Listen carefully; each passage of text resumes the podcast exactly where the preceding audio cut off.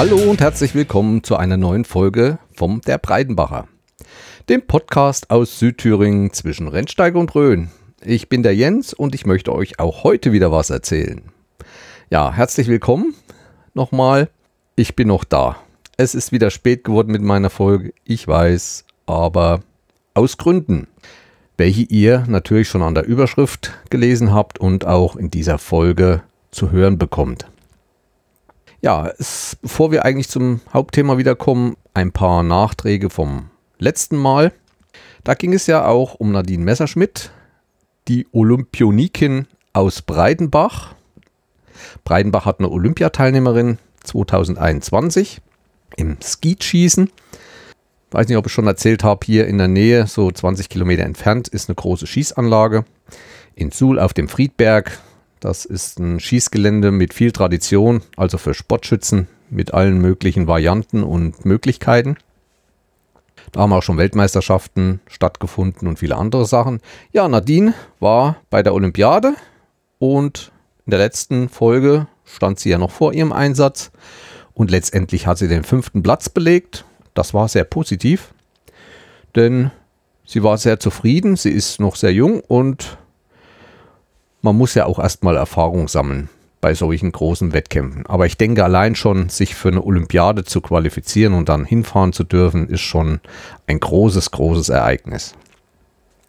Kurz danach, ein Wochenende danach, als sie wieder zurück war, hat sie geheiratet und hat das auch hier an ihrem neuen Haus gefeiert. Also da hat sie einiges auffahren lassen und da war dann ein Abend richtig Wambule. Ja, das nochmal zu Breidenbach. Was gab's noch? Ach ja, vom Camping Caravan Podcast äh, habe ich eine Urlaubskarte erhalten aus Rudolfing. Von hier aus nochmal ein Dankeschön an Marco und Gruß an Jörn und Camping Caravan Podcast steht bei mir ganz oben in der Abo-Liste. Meine Erlebnisse mit Camping dieses Jahr kommen dann in der nächsten Folge. Ach, ja, gut, wie es mit der Zeit ist, wie schnell ich die rausbringen kann. Ich versuche mein Bestes. Dann hat eine Veranstaltung, eine Podcast-Veranstaltung stattgefunden und zwar Podstock. Diesmal virtuell. Also es wurde eine große Welt gebaut wie ich das schon mal von diesem Geburtstag in der letzten Sendung erläutert habe. Aber bei Podstock war diese Welt äh, weitaus größer. Es haben einige Leute vom Podstock-Team, darunter auch Ralf Meyer, mit dem ich ziemlich gut in Kontakt stehe, eine Welt gebaut mit vielen äh, Schmankeln und äh, Schnitzeljagd und was es alles gab. Alles ist unter Podstock nachzuhören und auch im YouTube gibt es einige Videos. Ich habe Podstock jetzt verlinkt und auch die anderen Sachen sage ich jetzt nicht jedes Mal dazu. Unten in den Show Notes habe ich wieder viele Links für diese Folge eingebaut. Ja, Podstock war interessant. Ich habe, glaube ich, an drei Veranstaltungen teilgenommen. Also es gab zwei Veranstaltungsbühnen und da fanden dann so eine Art Vorlesungen statt. Jeweils bei den Vortragenden zu Hause konnte man mit Kamera verfolgen oder auch nur per Audio. Ja, war eine schöne Veranstaltung, hat mir gefallen, aber ich hoffe, dass es auch mal wieder im Realen stattfindet, denn ich würde gerne mal dorthin fahren und so ein paar Leute kennenlernen. Kommen wir nochmal zu einem größeren Thema. Wir haben einige meiner Zuhörer Kommentare zukommen lassen, auf verschiedensten Wegen, dass ihnen die Sache mit dem Wald aus der letzten Folge sehr gut gefallen hat. Ich hatte da ja einiges erzählt, auch über die Jagdfee und Ein Mann im Wald, diesen Kanal im YouTube. Da gibt es wieder neue Informationen. Also zurzeit haben sie sich auf jemanden eingeschossen, und zwar den Peter Wohlleben. Der hat das Buch geschrieben, Das geheime Leben der Bäume, und hat darüber auch einen Film gemacht. Den Film hatte ich mir auch letztes Jahr, glaube ich, schon angeschaut, bin ins Kino gefahren. Das ist immer für mich so ein Weg von 20, 25 Kilometern und war doch, ich glaube, ich hatte das auch in der Folge erwähnt, etwas enttäuscht. Einerseits von der Qualität des Films und zweitens ähm, vom Inhalt. Also es gibt viele Szenen, wo mit dem Kopter über Bäume, durch Bäume geflogen wird oder, oder Slider-Aufnahmen so an Bäumen vorbei oder über Wurzeln und so weiter. Ja, aber Er hat viel erzählt über den Wald, dass sich die Bäume untereinander verbinden, aber es kam halt auch nicht, wieso, warum, irgendwelche Beweise. Er stellt das in den Raum, es ist halt so. Und das haben auch diese beiden nochmal bemängelt. Also ein Mann im Wald hat da einen großen Vortrag gehalten, weil Peter Wohleben letztens erst wieder bei Markus Lanz war. Aber auch die Jagdfee hat da einiges kommentiert. War überhaupt nicht zufrieden damit, weil der Herr Wohleben doch wieder ähm, das Stilllegen von Wäldern favorisiert. Und das ist nicht so im Sinne von ihr und auch von anderen. Aber auch dazu habe ich euch nochmal Links gebracht. Könnt ihr mal reinschauen. Ein Mann im Wald hat dann noch eine weitere Sache gebracht. Und zwar extrem, extremer über die Buschkrafter-Szene. Also es gibt ja sehr viele YouTube-Kanäle über Buschkraft. Das sind die Leute, die in den Wald gehen, dort übernachten und äh, kleine Häuser bauen oder mit einem Tarp ähm, sich die Nacht verbringen und so weiter. Also da wird auch nochmal erzählt, dass das nicht alles so gesund ist für den Wald. Es hat keiner was dagegen, wenn man mal übernachtet. Aber das gibt ja so Buschkrafter, die dann Lager aufbauen und so Lager, das ist halt nicht gesund, weil um dieses Lager drumherum viel Holz gesammelt wird zum Feuer machen und auch viel Holz gesammelt wird zum Bauen meistens abgestorbenes, aber trotzdem fehlt das wieder dem Waldboden als neue Nahrung und so weiter. Aber das ist nur mal ein kurzer Hinweis. Wen das so interessiert, kann da mal schauen. Dann nochmal allgemein zum Holz. Äh, die Jagdfee ist ja der Meinung, äh, also die Bäume, die gewachsen sind und die für Produktion verarbeitet werden, ob für Dachlatten oder jetzt werden ja auch ganze Häuser aus Holz gebaut. Der Baum und, oder das Holz speichert Kohlenstoff. Und das ist gut für die Umwelt. Denn solange das Holz den Kohlenstoff speichert, kann er nicht in die Umwelt gelangen. Ich bin zurzeit dabei, weswegen ich auch etwas weniger Zeit habe, hauptsächlich an den Wochenenden. Ich habe zwei Dächer von Nebengebäuden äh, hier auf meinem Grundstück erneuert. Da habe ich dann auch eigentlich wieder einiges alte Holz aufgearbeitet, geschliffen und dann neu gestrichen um das halt nicht unbedingt wegzuschmeißen. Denn man sieht doch oft, dass wenn was erneuert wird, vieles Holz weggeschmissen wird. Entweder wird es nur zum Verfaulen hingelegt oder wird verbrannt irgendwann. Und das setzt ja auch den Kohlenstoff frei und deswegen habe ich doch einiges aufgearbeitet und wiederverwendet, so viel wie möglich. Und gerade sind ja auch nicht die Holzpreise so niedrig, sodass man sich ständig neues Holz kaufen kann. Wenn man doch ein bisschen schleift und mit den Farbe lässt sich da doch wieder einiges sehr, sehr gut herrichten. Ja, das war es heute im Grunde genommen schon zum Wald. Kommen wir zum Orientierungslauf. Auch da gibt es Neuigkeiten. Und zwar haben wir einen Junioren-Weltmeister in Deutschland, was sehr selten ist. Und zwar fanden in Vilnius in Litauen die Europameisterschaften der Jugend im Orientierungslauf statt. Und da war auch eine größere Mannschaft aus Deutschland dabei. Da wurden doch einige gute Ergebnisse erzielt. Unter anderem halt Konrad Stamer in der Herren 18 hat im Sprint gesiegt. Völlig unerwartet. Hatte keiner auf der Liste so richtig. Ja, aber auch bei den Mädels gab es sehr gute Platzierungen. Zum Beispiel bei den Damen 16. Unter den Top 10 war da Stanja Lindig und Jule Rossner. Ich habe das auch verlinkt und ihr könnt das nachlesen, wen das interessiert, auf den Seiten vom O-Sport vom Deutschen Orientierungslaufverband. Ansonsten gibt es zurzeit wieder viele, viele Orientierungslaufveranstaltungen. Also Corona so ein bisschen vorbei. Hat sich ja einiges geklettet an den Wogen über den Sommer. Dadurch finden wieder Veranstaltungen statt. Natürlich ohne groß Siegerehrungsfeiern. So abends waren dann immer mal so Abendveranstaltungen in Hallen und so weiter. Das findet zurzeit immer noch nicht statt.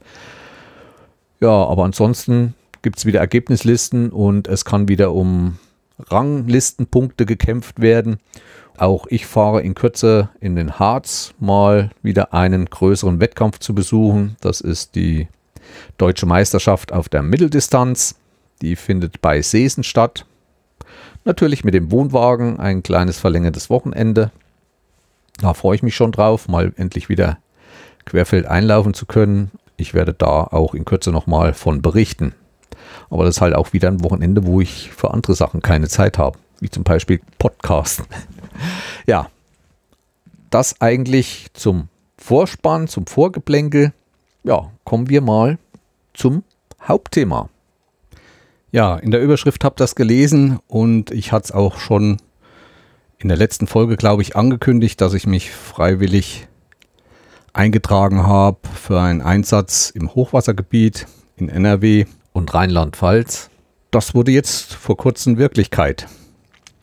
Ich möchte vorher noch mal drauf eingehen, vielleicht wer jetzt zu Hause sitzt und sich meine Folge am Rechner anhört oder so, oder bevor er meine Folge hört, vielleicht doch mal mein Video anschaut, weil ich auch in diesem Video Szenen drin habe, über die ich spreche. Ich habe euch das Video verlinkt und ist allerdings ohne Ton groß, keine Musik hinterlegt, fand ich unpassend. Ja, mal anschauen. Es ist ein bisschen über Bad Münstereifel, wie es dort aussieht.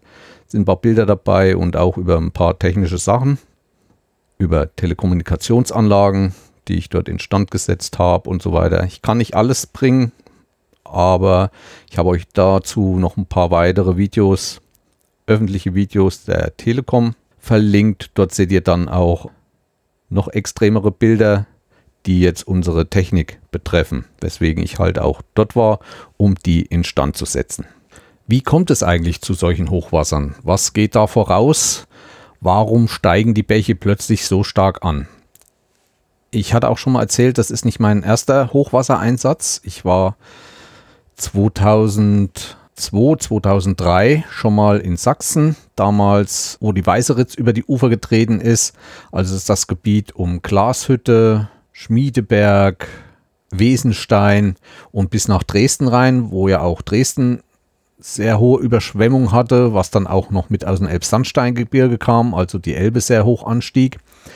Damals habe ich auch schon mehrere Wochen geholfen, dort wieder Instandsetzungsarbeiten zu machen.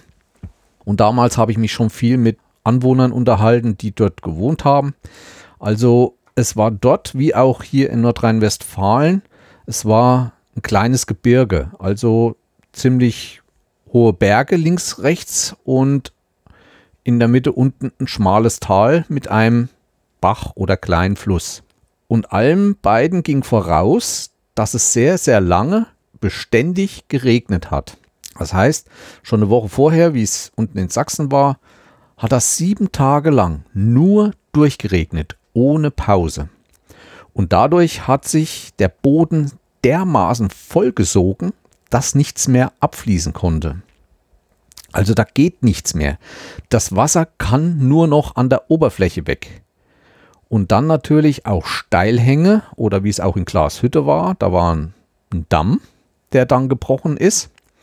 Das ist so voll, dass sich auch die Erde nicht mehr hält. Das ist halt ähm, vollgesogen und irgendwo gibt es dann Erdrutsche und dadurch kommt immer mehr ins Laufen. Aus den Erdrutschen raus fließt dann plötzlich auch gewaltig viel Wasser und das rauscht dann von allen Seiten diese Täler rein und dadurch wächst zum Fluss innerhalb von Minuten an. Und so ähnlich war es auch jetzt wieder in NRW. Ich habe mich da mit Leuten unterhalten, die haben gesagt, es kam, wir sahen, wie es Wasser stieg. Wir haben angefangen im ersten Stock unsere Sachen nach oben zu holen. Wir sind zwei oder dreimal gelaufen, dann war es umsonst. Das, das Wasser kam so schnell, das hat keiner voraussehen können. Ja, das nur mal zum Verständnis, wie sowas zustande kommt. Ich gehe nachher auch noch mal drauf ein, was das noch für Auswirkungen hat, dieses viele Wasser, was über eine sehr lange Zeit halt kommt. Ja, aber fangen wir von vorne an. Also ich hatte in der Woche vorher, so am Dienstag wird immer festgelegt für die nächste Woche dort im Einsatzgebiet, was an Arbeitskräften gebraucht wird. Unser Baubezirk sozusagen hat das Gebiet um Bad Münstereifel, Euskirchen und auch ein Teil von uns sind in Düsseldorf. Jetzt werdet ihr fragen, warum Düsseldorf? Hat man ja groß nichts gehört, erzähle ich nachher noch. Ich stand dann auf dem Plan. Freitags ist dann nochmal eine Konferenz, wo auch Arbeitsschutzanweisungen äh, gegeben wird. Und wir mussten Gummistiefel mitnehmen und auch Bekleidung, Masken und so, die wir eh von unserer Firma gestellt bekommen. Alle solche Sachen. Man sollte auch Mückenspray äh, da man vermutet, wenn es sehr warm wird, dass sich da doch vermehrt Mücken entstehen und brüten und ja, einen dann belästigen. Jedenfalls, meine Mission ging am Montag, den 16. August los. Ich bin dann früh losgefahren. Für mich war der erste Anlaufpunkt Euskirchen. Ich brauche bis Euskirchen von mir zu Hause rund 380 Kilometer und bin den ersten Tag gleich so um die fünf Stunden gefahren. Es ist nicht einfach für uns, dort in dieses Gebiet zu kommen, weil es gehen, führen dort in dem Gebiet wenig Autobahnstrecken von Westen nach Osten oder umgekehrt. Es ist besser, Autobahn zu fahren als über Landstraßen. Man ist doch schneller. Ich bin dann gefahren über Friedewald bin ich drauf, Bad Hersfeld, dann übers Kirchhammer Dreieck, Gießen, da auf die A45, Dillenburg, Siegen, kurz nach Siegen dann auf die A4 Richtung Köln am Bergischen Land vorbei, über die A4 über den Rhein gefahren bei Köln, also zwischen Köln und Bonn, dann nochmal auf die A3, wieder auf die A4 und dann Richtung Euskirchen. Also ich bin erst ein Stückchen höher gefahren und bin dann nach Euskirchen eigentlich wieder ein Stückchen Richtung Süden zurück. Aber die Autobahnen waren nicht so voll, waren auch keine Staus oder große Baustellen. Ging alles ziemlich zügig. Aber was mich auf der Fahrt schon sehr überrascht hat, gerade im Gebiet um Siegen und dann als das Bergische Land, da war ich doch schon geschockt, was dort für Bäume in dem letzten Jahr kaputt gegangen sind. Also ich habe weder bei uns in Thüringen oder wo ich jetzt auch letztens im Urlaub war und so weiter, solche Rosenflächen gesehen, die abgeholzt waren und auch noch stehenden Bestand, der ratzekal braun war. Also von äh, Fichtenbeständen oder sonst was. Kritzebraun. Riesige Flächen, wie ich es noch nie gesehen habe. Außer im Harz halt mal, äh, wo ich im Winterurlaub dort war. Das war auch schon extrem, aber das hat ja andere Ursachen. Ja, also das hat mich schon geschockt, weil es wird immer viel erzählt und die Trockenheit, aber da ist halt doch ein lehmiger Boden, wurde mir gesagt, und dadurch füllt sich nicht so viel schnell wieder mit Feuchtigkeit nach und so weiter. Da ist doch wirklich viel, viel abgestorben. Ich wollte es dann auch nochmal filmen während der Autofahrt, aber ich hatte dann auf der letzten Heimfahrt so schlechtes Wetter, das sind keine Aufnahmen geworden, man kennt da groß nichts drauf. Deswegen habe ich das gelassen. Aber wer da mal langkommt, die A45 bei Siegen und dann die A4 rüber Richtung Köln, am Bergischen Land, da hat es doch ganz schön reingehauen. Wenn sich meine Strecke auch lang anhört, ich war trotzdem einer der Ersten. Also, bei meiner Firma sind Gebiete eingeteilt, das sind sogenannte Niederlassungen und ich bin in der Niederlassung Ost und die Niederlassung Ost ist das Gebiet der gesamten ehemaligen DDR innerhalb meiner Firma noch. So dass ich der Erste dort war, so um elf rum war ich dort die anderen hatten dann doch weitere Anfahrten, weil sich äh, die Niederlassung bis hoch nach Mecklenburg-Vorpommern und auch Brandenburg zieht. Und da kamen doch einige Kollegen aus Güstrow oder ein Kollege kam von Rügen, von Rostock. Die sind dann schon mal so zwischen acht und neun Stunden gefahren. Ja, ich weiß, es lohnt sich das. Montags Anreise, Freitags Abreise. Ist richtig, ist jedes Mal ein Tag verloren, aber aus Gründen von Tarifverträgen und so weiter dürfen wir nicht übers Wochenende in solchen Einsätzen arbeiten. Wieso, warum, kein Verständnis, keine Ahnung. Das dazu, so dass die einige Leute ersten Dienstag früh das erste Mal dort im Büro aufschlugen. Also unser Hauptquartier ist Euskirchen, die Vermittlungsstelle dort. Dort gab es einige Büroräume, die wir da belegten. Und als ich ankam, dachte ich, na, da unten im Keller waren einige Aggregate am Laufen. Bin ich da mal runter und selbst in Euskirchen, wo man oben nichts gesehen hat, war unten unser Kabelkeller überschwemmt. Wie das aussieht, könnt ihr so in diesen Telekom-Videos mal nachschauen. Ich habe mich da nicht getraut, irgendwelche Bilder oder Videos zu veröffentlichen, weil das interne Anlagen sind, das darf ich nicht. Bin dann runter und da stand dann halt auch mal das Wasser knie hoch und da waren dann halt riesige Trockenmaschinen am Werken, um diese ganze Feuchtigkeit wieder rauszuholen. Ich habe dann auch die Woche drauf mal dort unten gearbeitet und das ist dann schon Klima wie im Urwald, also sehr feucht alles trotzdem noch. Ja, dort sind halt auch einige Anlagen abgesoffen, unter anderem auch Muffen mit äh, Kabeln zu den Kunden hin. Da habe ich dann auch gearbeitet und das erzähle ich später nochmal. Ich hatte dann einen Teamleiter erwartet.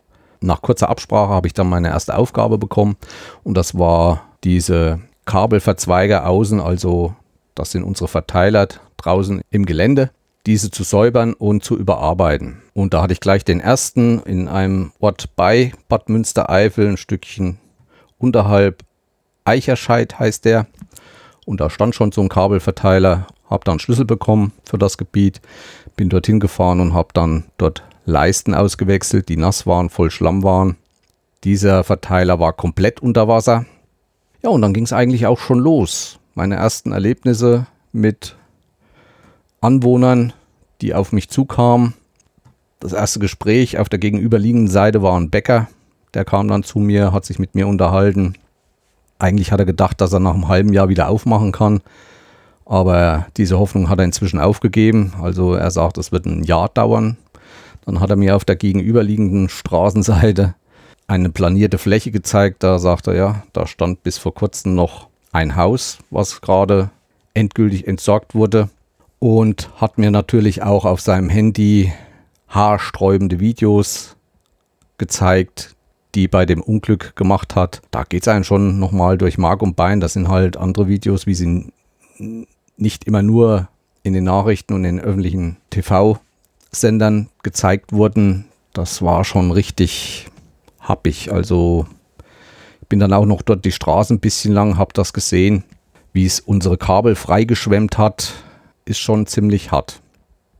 Dauert nicht lange, kam ein Schüler zu mir, fragte mich, wie lange das dauern wird und so weiter. Ich sage, ich kann das nicht sagen, auf jeden Fall. Was auch ein Problem ist bei so einer Katastrophe, auch für uns.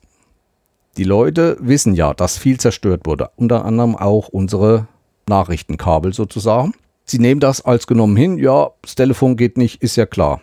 Aber sie melden sich nicht. Bei so einer Hochwasserkatastrophe trotzdem anrufen, sobald es dann möglich ist und den Fehler melden. Weil viele nehmen das hin und wir denken dann, ja, wenn die sich nicht melden, geht's eigentlich, weil es ist ja nicht alles zerstört. Es sind ja immer nur Teile oder mal ein Kabel zerrissen. Bei vielen ist so, die, die warten nur drauf, dass die Kabel in Ordnung gebracht werden, aber es sind ganz andere Ursachen manchmal. Könnte das der Anschluss noch gehen, weil vielleicht in ihrem Keller das Wasser so hoch stand. Und wer das weiß, ein eigenes Haus hat, im Keller sind ja dann unsere Verteiler, da kommt das Kabel rein, da sitzt dann so ein kleiner Kasten. Und wenn der überschwemmt war und der ist noch nass, dann geht auch kein Telefon. Dann kann man aber schon mal hingehen, kann die Kabel rausmachen, kann sie äh, provisorisch verbinden, ein bisschen trocken machen und dann könnte es auch schon wieder gehen. Aber die Leute melden sich halt nicht, weil sie halt sagen, ja, es ist kaputt. Insgesamt wird das alles repariert, bis das soweit ist. Jedenfalls zurück zu dem Jugendlichen, der war Schüler. In NRW war gerade in der Woche, ich glaube am 18. oder so, ging die Schule wieder los. Und er sagte, oder er erzählte mir, dass alle äh, kostenlos ein Surfstick von der Telekom bekommen haben, damit sie Internet haben. Aber wenn das nur jeder gekriegt hat, also die wurden kostenlos verteilt, dann sind natürlich auch viele im Mobilfunknetz drinne und viele wollen mit hohen Raten Daten ziehen. Und er sagt, das ist fast nicht möglich, dort Schulunterricht dann teilzunehmen. Selbst nur Audio den Unterricht zu verfolgen, nicht mal die Kamera anzumachen und daran teilzunehmen, ist eigentlich in diesem Gebiet schier unmöglich. Er hat sich auch an die Schule gewandt und so weiter und äh, hat dort wirklich zur Antwort gekriegt, ja, das ist nicht unsere Sache, äh, seh zu, wie du das in den Griff kriegst. Also das finde ich auch schon unvernünftig. Diese Angst hatte er und hat mich damit konfrontiert. Ich konnte ihm aber auch in der Richtung nicht helfen. Habe ihm dann den Rat gegeben, auch nochmal Fehler zu melden. Vielleicht ist es auch nur der Kasten im Keller oder so, dass es dann wieder geht. Ja, das war eigentlich schon der erste Tag. Bad Münstereifel. Unser Hotel war in Vilp. Ich erzähle später nochmal mehr über das Hotel. Und das waren so ungefähr 25 Kilometer entfernt. Warum das so weit weg war, deswegen gebucht wurde, keine Ahnung. Das wird aber von den dortigen Geschäftsstellen gebucht für alle. Es war ein größeres Hotel, sodass viele dort unter einem Dach halt waren, dass nicht auf mehrere Hotels ausgewichen werden musste. Und auch die Leute, die in den Büros in Euskirchen gearbeitet haben, die mussten alle so um die 25 Kilometer dorthin fahren. Mir wurde dann vorher noch gesagt, Dell Autobahn benutzen im Navigationssystem auf, aus, weil die A61 ist auch gesperrt auf großen Teilen, weil da auch einiges zerstört wurde. Sonst äh, leitet dich das Navi ständig zum Hotel über die Autobahn hin, Teile davon und das ist nicht günstig. Das habe ich dann auch gemacht und dann ging es halt wirklich schön durch die Eifel oder Voreifel Richtung Wachtberg, also Wilb. Wachtberg ist wahrscheinlich diese Gemeinde. Ja, wie gesagt, ich erzähle da noch nachher mehr drüber. Am zweiten Tag dasselbe, neuer Verteiler, äh, direkt in der Innenstadt von Bad Münstereifel, direkt hinterm ersten Stadttor. Auch das ist zu sehen, dieser Verteiler im Video. Das sind die Bilder, wo mein Fahrzeug, mein Dienstfahrzeug mal auf einem Bild zu sehen ist. Und da war direkt ein Abladehaufen hinter mir, also die Anwohner in der Stadt. Also wenn man durch die Stadt geht, hört man aus jedem Haus Presslufthämmer oder Schlagbohrer. Die haben alle ihre Fliesen, ihre Hauswände rausgerissen, also den Putz abgemacht, weil der alles so feucht war und das muss alles neu gemacht werden. Und diesen Schutt konnten die an bestimmten Abladestellen in der Stadt hinbringen. Meistens haben sie es mit ihrem privaten Kfz mit einem Hänger hinten dran gemacht. Und da kam auch ein freundlicher Herr. Wir haben uns da sehr, sehr oft unterhalten. Schön fand ich auch den Dialekt, den ich eigentlich jetzt bis jetzt nur von Karnevalssitzungen aus Köln oder Mainz kennengelernt hatte. Und jetzt mal so Leuten gegenüberzustehen, die auch im normalen Leben diesen Dialekt haben, war für mich auch neu und fand ich auch nicht schlecht, das mal zu erleben ja, ich habe mir immer gedacht, ähm, sie haben mir ihr Leid geklagt, haben mir Videos gezeigt, haben mir viel erzählt, wie es da war und so weiter. Äh, und da habe ich manchmal gedacht, so als kleines Dankeschön oder Erinnerung könnte ich mal was weitergeben und so, aber da fiel mir bis dahin eigentlich noch nichts so richtig ein. Auch am nächsten Tag war ich dann mitten in der Innenstadt und zwar in der Nähe vom Marktplatz, habe den nächsten Verteiler überarbeitet es fing dann auch wieder an zu regnen, leicht zu nieseln. Das war auch der Tag, wo die Schule wieder begonnen hat. Und schon am Tag vorher waren in der ganzen Stadt, stehen ja überall diese Bauzäune, damit man nicht in diese Abrisskanten von diesem kleinen Bach oder Fluss fallen kann. Und überall waren dann Schilder Schulweg. Und an dem Tag, das war glaube ich der Mittwoch, wo ich dann frühs kam, wieder an meinen Arbeitsplatz wollte, da war dann richtig Wuling. Und zwar mitten am Markt in Bad Münstereifel befindet sich ein Gymnasium. Und ich denke, äh, am ersten Tag wollten sie doch mal alle Schüler direkt in den Klassenräumen haben. Es sind ja auch neu eingeschulte gekommen und so weiter.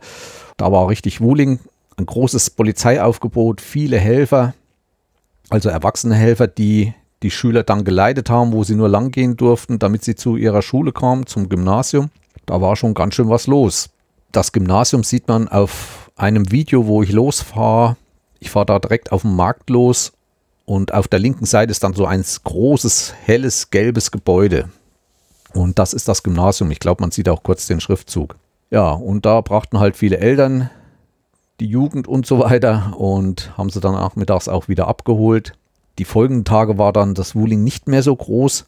Ich denke, dass dann doch auch wieder auf interaktiven Unterricht, also zu Hause über Kamera und so weiter geführt wurde.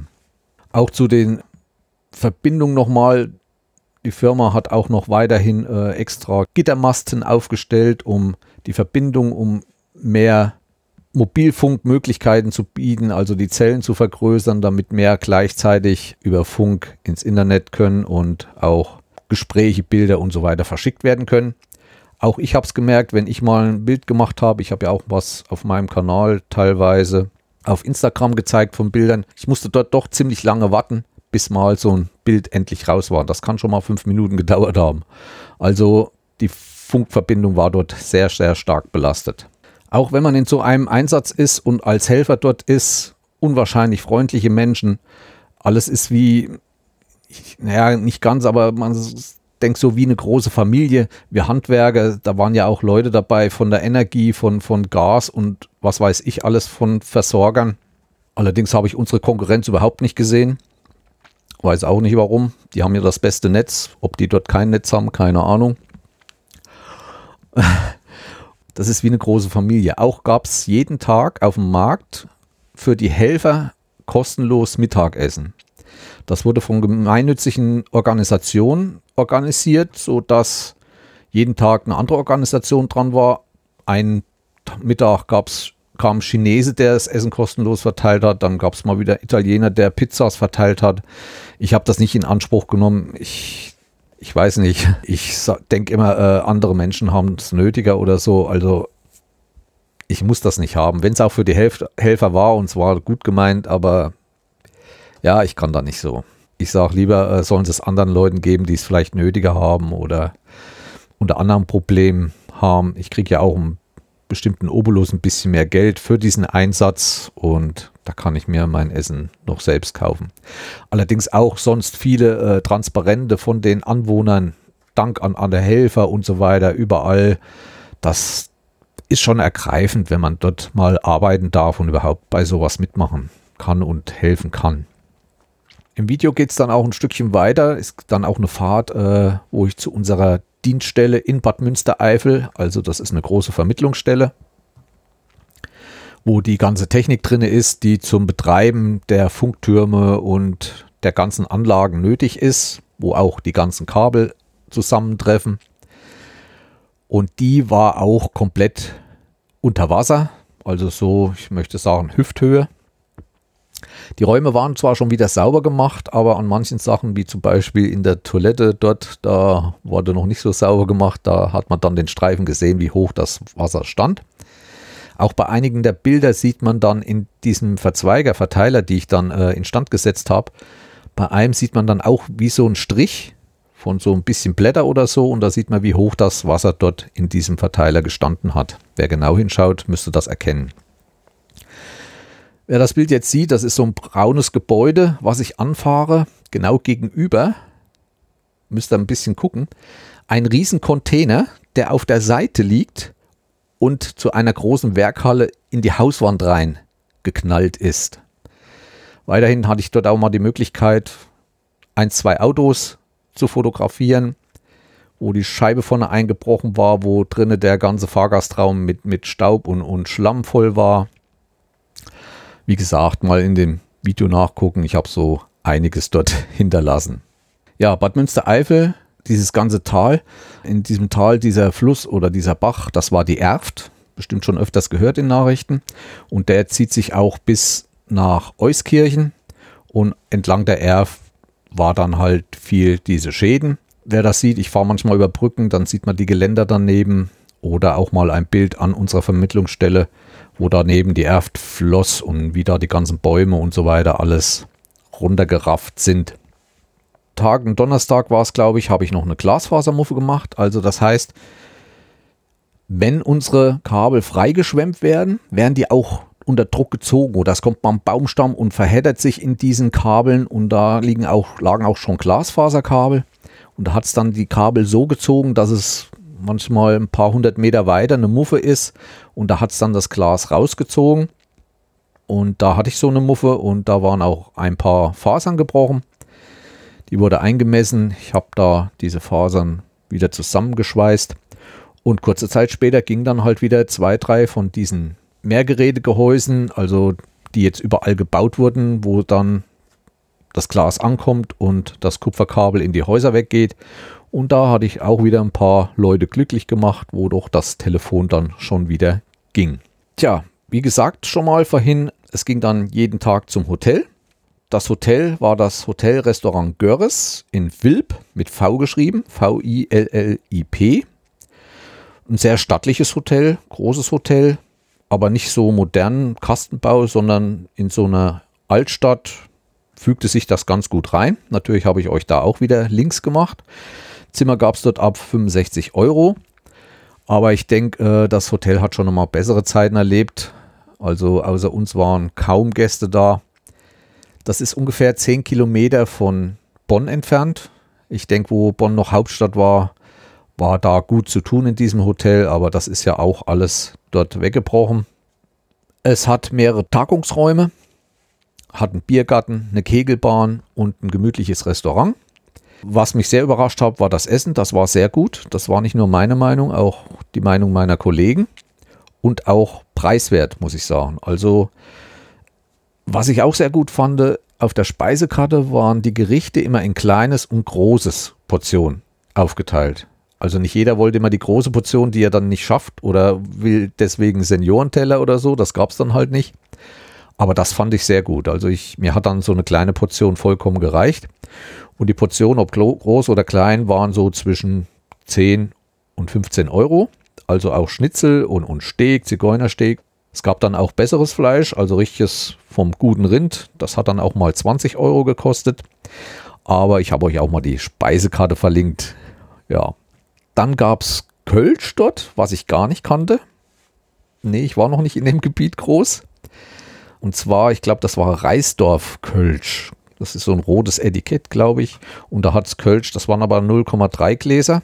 Biergarten, der war für die Bedienung doch ein Stückchen weiter entfernt von der Küche und von der Theke. Und da hat eins 03 so 2,20 Euro gekostet und ein Hefe 3,70. Also ich denke, das sind auch vernünftige Preise.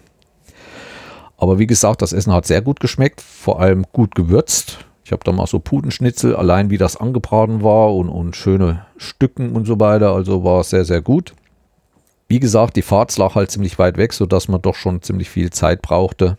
Frühs mindestens eine halbe, dreiviertel Stunde und abends nochmal, weil auch in der Gegend dort sehr, sehr viel Verkehr war. Weil die A61 gesperrt ist teilweise und dann diese Umleitung durch dieses Gebiet auch gehen. Und da waren viele Staus, sind viele Ampeln. Das ist so das Gebiet um Meckenheim und Rheinbach. Gibt zwar schöne Umgehungsstraßen, aber trotzdem, die waren doch ziemlich voll zum Berufsverkehr. Ja, Navigation kann ich nur jeden raten, wer dort mal hinmacht oder sonst was in solche Gebiete fährt. Ich hatte nur Google Maps an. Ich habe zwar auch im Fahrzeug, es ist ja kein altes, auch ein Navi drin, aber ich weiß nicht, ob das Normalerweise kann man dort auch wieder eine SIM-Karte reinmachen, dass man ständig Verbindung hat. Ich denke, dann wird das auch mit Straßensperren und so weiter angezeigt, aber das war bei mir nicht der Fall. Man spart ja, ich kriege da auch keine neuen Updates für dieses Fahrzeug, also für das Radio dort drin, was auch das Navi beinhaltet. Und so bin ich auf meinem Tablet ständig über Google Maps gefahren. Das war auch gut so. Und ich war doch immer wieder erstaunt, wie genau Google Maps die Staus vorhergesagt hat. Und man sieht das dann durch diese roten Streifen und die haben immer voll gestimmt. Also, oder, oder langsamer Verkehr, stockender Verkehr, diese orangenen Anzeigen war doch sehr, sehr gut. Und die konnten auch Straßensperren, da haben sie einen erst gar nicht lang geführt. Allerdings muss ich sagen, warum weiß ich auch nicht. Äh, wenn ich vom Hotel nach Bad Münstereifel hat er mich eigentlich fast jeden Tag immer andere Straßen geschickt. Also es war nie der gleiche Weg, den er rausgesucht hat. Aber ich habe es letztendlich doch immer wieder gefunden. Aber Kollegen, die nach dem Navi normal gefahren sind, die hatten da große Probleme und sind große Umfahrten gefahren. Zum Beispiel wurden die immer wieder auf diese Autobahn, die A61, äh, geführt und äh, sind dann wieder raus und war manchmal nicht so schön für die Leute das war eigentlich die erste Woche. Ich bin dann freitags noch, habe auch noch was gemacht. So bis um 10 rum. Also ich will immer, dass ich einen Tag voll kriege, auch von Stunden her. Und heimwärts hatte ich mich dann angemeldet. Viele kennen ihn bestimmt. Dem Podcaster wollte ich unbedingt mal einen Besuch abstatten. Wir stehen auch schon eine gewisse Zeit so ein bisschen in Verbindung. Und das war der liebe Frank Backhaus. Und der wohnt nur im Bergischen Land so fünf Minuten von der Autobahn entfernt. Gut, zehn Minuten braucht man schon von der Abfahrt und da hatte ich mich mit ihm abgesprochen und da wollte ich unbedingt mal vorbei.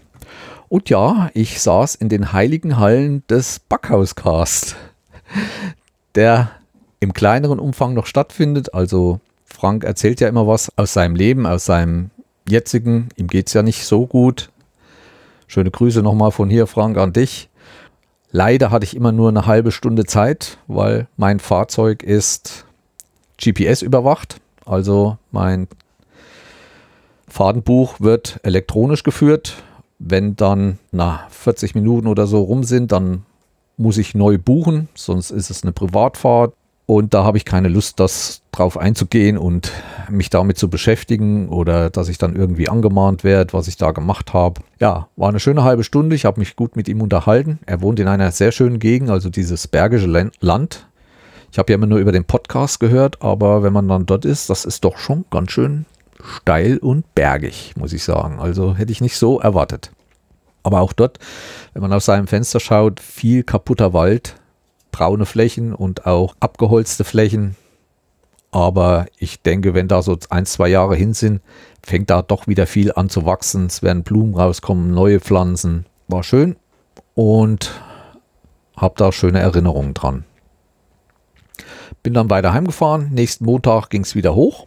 Da habe ich in Euskirchen dann mal im Keller eine Muffe gemacht. Was es in den alten Bundesländern noch gibt, ist das alte Papierkabel. Das wurde bei uns nach der Wiedervereinigung überhaupt nicht mehr verbaut. Also in der ehemaligen DDR liegen nur Plastekabel. Also die Adern sind aus Plaste mit Plasteisolierung. Aber in den alten Bundesländern, weil das schon 50er Jahren und noch früher liegt, liegt da immer noch viel Papierkabel. Auch wir hatten das zu DDR-Zeiten, das kenne ich noch, ich habe das gelernt. Bleikabel umschlossen und was es hier gibt oder was es dort mehr gab, war Stahlwellen-Mantelkabel, also da war eine Stahlummantelung. Und das kannte ich noch gar nicht, habe ich zwar schon mal gesehen und da gibt es auch ein spezielles Werkzeug, aber mit ein bisschen Übung kriegt man dieses Stahl auch ab. Aber es gibt halt auch nicht mehr viele Leute oder die Papierkabel spleißen können, weil das hängt mit Zählweisen zusammen und Lagenverseilung und so weiter. Ihr kennt ja den Ralf Meyer, der hat ja mal den, die Podcast-Folgen Nebensprechen gemacht. Da hat er ja viel über Kommunikationstechnik erzählt oder er erzählt ja auch jetzt immer mal noch. Ich habe euch auch mal den Podcast verlinkt. Müsst ihr mal schauen, ob ihr ein paar alte Folgen findet. Und ja, der arbeitet ja im selben Aufgabengebiet wie ich. War für mich wieder eine neue Erfahrung. Habe da eine Muffe gemacht in der ersten Woche, also gleich den Montag. Und Dienstag kam dann wieder aus MacPom und so weiter die restlichen Mitarbeiter. Und ich bekam neue Aufgaben. Ich wurde einem Messbauführer zugeteilt. Das heißt, wir sind da, wo Störungen gemeldet wurden, hin, haben das gemessen und haben versucht, die Fehler zu beseitigen. Was eigentlich zurzeit auch die große Hauptaufgabe ist, so viele Menschen wie möglich wieder ans Netz zu kriegen. Also der Messbauführer hat die Messgeräte. Der braucht aber immer, sind immer zwei Enden an einem Kabel. Der Messbauführer ist an der einen, macht die Messgeräte dran. Ich bin dann am anderen Ende. Er braucht dann einen zweiten Mann, der die Doppeladern im Verteiler dann frei macht, damit die nicht irgendwie ein Telefon hinten dran hängt, damit die Messungen ordentlich durchgeführt werden können. Ja, und in dieser Woche waren wir auch in einem komplett anderen Gebiet unterwegs, und zwar hauptsächlich in Merkenheim, was gar nicht so viel abbekommen hat, also Wasser schon, aber kaum oder wenig Zerstörung. Das liegt daran, ich hatte euch ja zu Anfang erzählt, dass sich der Boden unwahrscheinlich mit Wasser vollsaugt. Wenn das ständig regnet in diesem Gebiet und dass der irgendwann nichts mehr aufnimmt. Also muss man sich das so vorstellen, wo dann auch Muffen liegen von uns. Da ist dann wie eine Wassersäule drauf. Das ist dann, als wenn das, als wenn die Muffe in einem See liegt, ein Meter tief. Und da ist ja auch ein Wasserdruck drauf. Und da das auch oft viele alte Muffen sind und die irgendwann auch nicht mehr so intakt sind, ist auch in diesen Gebieten, in diesen Muffen Wasser eingedrungen. Auch dort kom, kam dann vermehrt Störungen her, dass Telefon nicht mehr ging und Internet. Deswegen ist die Fläche eigentlich größer als wie nur, wie gesagt, an den Flüssen, wo diese starken Schäden passiert sind. Das war aber nicht nur Meckenheim, das war auch Rheinbach, das ging bis nach Düsseldorf. Ich hatte Kollegen, die haben in Düsseldorf die Schächte neue Kabel einspleisen müssen, weil die Schächte das erste Mal richtig bis oben hin zu mit Wasser waren. Und die Schächte sind manchmal ganz schön tief, bis zu zwei, drei Metern tief. Wenn da unten eine Muffel liegt, die hat dann halt einen Wasserdruck von zwei Metern drauf. Und da kann es dann schon mal vorkommen, dass so eine Muffe absäuft. Und das ist dort auch passiert. Also das Gebiet ist weitaus größer, als wie man da denkt, für uns an Schäden. Dieser Messbauführer, der mir zugeteilt war, kam aus Güstrow. Das war ein Mann, wo ich sage, den muss man getroffen haben. Wir haben komplett gleich auf derselben Linie getickt. Er war auch Fotograf, er geht auch viel im Wald, allerdings ein komplett anderes Gebiet. Was ich jetzt nicht mehr weiter erzähle, das ist eigentlich nochmal eine Sonderfolge nötig, wo ich euch dann auch erzähle. Er macht da viel in Richtung Fotografie, Insekten, Vögel und Pilze. Und das war so interessant die Woche, was er nebenbei mir dann alles erzählt hat. Oder wir haben uns ja dann auch abends im Hotel mal zusammengesetzt. Das muss ich euch nochmal extra erzählen. Das war wirklich höchst interessant. Also ich gehe jetzt wieder komplett mit anderen Augen durch den Wald und werde da auch wieder andere Bilder machen, wenn ich mal wieder unterwegs bin. Das fängt nur an, mal eine Baumrinde von einem liegen gebliebenen Baum hochzuheben und da mal drunter zu gucken. Richtig geil. Und was es da alles im Internet, wie er da im Internet tätig ist und was er für ein Wahnsinnsfund mal gemacht hat, da gibt es eine eigene Folge dann mal dazu. So haben wir einige Muffen eingemessen. Allerdings müssen da auch viele Kabel ausgewechselt werden, weil dieses Papierkabel, was hauptsächlich liegt, saugt sich dann halt mit Wasser voll. Bei den neueren Kabel, wo die Plastisolierung ist, da kann man doch mal eine Muffe aufmachen, wo das Wasser drin steht, die Verbindungshülsen äh, oder Leisten mal richtig ausklopfen und dann gibt es so spezielles Trockenmittel. Viele machen ja ihr Handy, legen das in Reis, damit das dann trocknet, wenn es mal nass geworden ist. Und da gibt es bei uns spezielle Trockenmittel. Also Leute, die mit 3D-Druckern handeln und äh, die benutzen, da gibt es so Trockenmittel. Und das machen die immer in ihr Filamenttüten rein, damit das Filament lange trocken bleibt und keine Feuchtigkeit zieht. Und das benutzen wir auch für unsere Muffen. Das ist unwahrscheinlich wirkungsvoll. Also wirklich, ich habe da schon Muffen eingewickelt, die waren ziemlich nass. Nächsten Tag hin und die waren fatztrocken. Das Zeug zieht so viel Nässe raus, das ist unklar. Ja, und beim Plastikkabel ist das halt einfacher. Das wird dann doch schnell wieder einigermaßen trocken.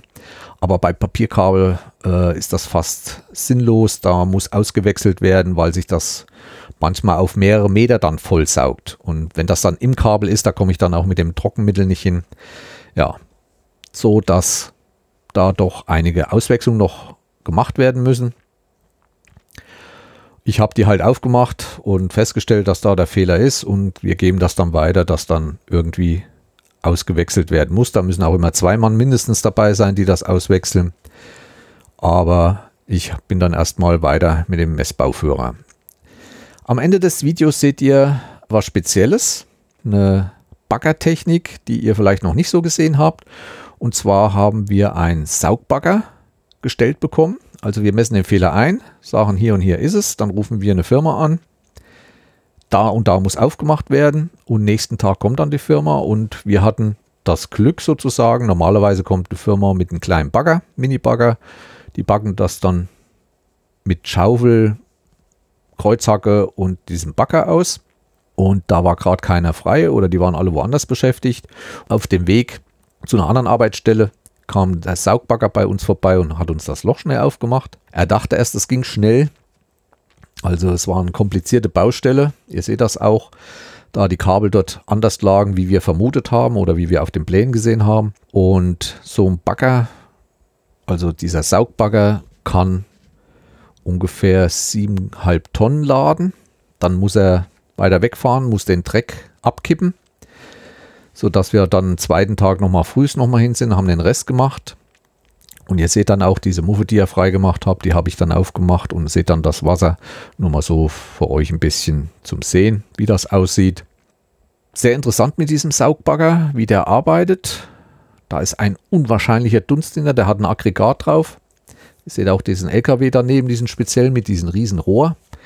Und wenn man da nur mit einer Schaufel drunter geht, dann und dann hat man schwer zu tun, diese Schaufel wieder von diesem Rüssel runterzuziehen aber auch für die Bauarbeiter angenehm. Der Rüssel wird ins Loch gestellt und die Bauarbeiter, wenn die um die Muffe drumherum zum Beispiel freischippen, brauchen sie immer nur an, in den Rüssel rein und wupp, wupp, der saugt dann alles weg. Und noch ein Vorteil für uns, die Kabel und die Muffen sind astrein sauber. Die sind wie geleckt.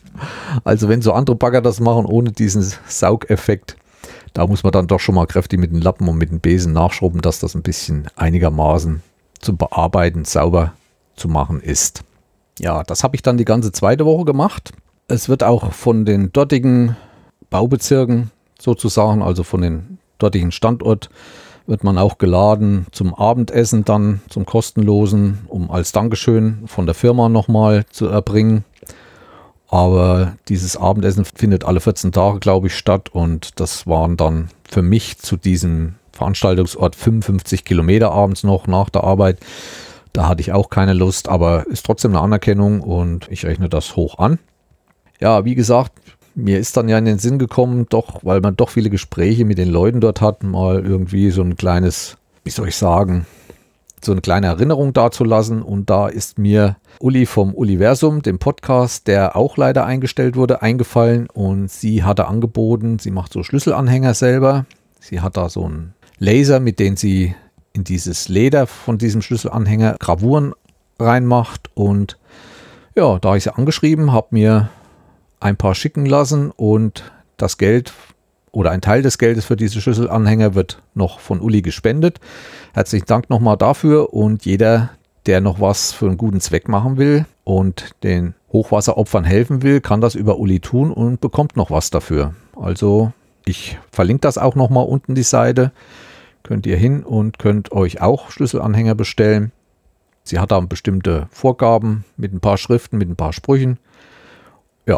Und die habe ich jetzt zugeschickt bekommen. Allerdings muss ich sagen, ich bin erstmal wieder 14 Tage zurückbeordert worden, weil in unserem Gebiet, habe ich ja erzählt, in Bad Salzungen der FTTH-Ausbau im vollen Gang ist und beide Kollegen, die bei mir am Standort sind, haben zurzeit Urlaub. Und äh, da hat mich dann mein Teamchef aus unserer Gegend, also vor Ort hier in Bad Salzungen, nicht nochmal hingelassen, weil auch sonst noch einige andere Sachen anstehen, die sehr dringend sind. Und auch hier muss es weitergehen, aber ich denke, wenn meine Kollegen wieder da sind, dass ich nochmal die Chance bekomme, nach NRW zu fahren. Ich werde mich auf jeden Fall nochmal drum bemühen und werde dann auch diese Schlüsselanhänger noch verteilen. Das war eigentlich so mal meine Eindrücke von diesem Hochwassereinsatz. Vielleicht hat es manchen gefallen. Vielleicht mal ein bisschen anderes Thema diesmal. Ich möchte nochmal auf ein Video hinweisen, was ich ebenfalls verlinkt habe, was ich unwahrscheinlich stark fand in diesem Zusammenhang. Und zwar ist das vom YouTube-Kanal The Real Life Guys. Das sind zwei Brüder gewesen, Mickenberger oder Mickenbecker, wer die gekannt hat schon. Die machen sehr außergewöhnliche Aktionen. Also die schweißen sich aus zwei Badewannen äh, ein U-Boot zusammen und versuchen dann wirklich mit denen da äh, ins Wasser zu gehen und solche Sachen. Leider ist der eine Bruder an Krebs vor kurzem verstorben im Juni. Der andere macht aber trotzdem weiter und der hat eine Aktion gemacht. Der hat 850 Abonnenten ihres Kanals aktiviert, hat dort auf einem Sportplatz ein Zeltlager organisiert mit Essen, allen drum und dran. Diese 800 Leute wurden frühst mit Bussen in die Gebiete gebracht und haben den ganzen Tag dort geholfen und geschuftet, Schlamm aus den Kellern geholt. Also ich lege euch das Video wirklich mal ans Herz. Die Organisation von denen dort und auch die Videoaufnahmen fand ich wirklich echt stark. Das noch dazu und ja, das soll es eigentlich für heute gewesen sein. Die nächste Folge wird der erste Teil von meinem Urlaub sein, jetzt endgültig. Es wird viel, also, was heißt viel? Einiges wieder an Camping-Content geben. Ich hoffe, es hat euch gefallen. Wenn ihr irgendwelche Fragen habt, schreibt mir oder wenn ihr eure Meinung loswerden wollt, ob es euch gefallen hat oder ob es nicht so gut war, was euch nicht gefällt, wie ich das mache. Immer her mit der Meinung, ich bin da kein Böse oder nachtragend. Dann bis zum nächsten Mal und bleibt schön gesund. Euer Jens, der Breitenbacher.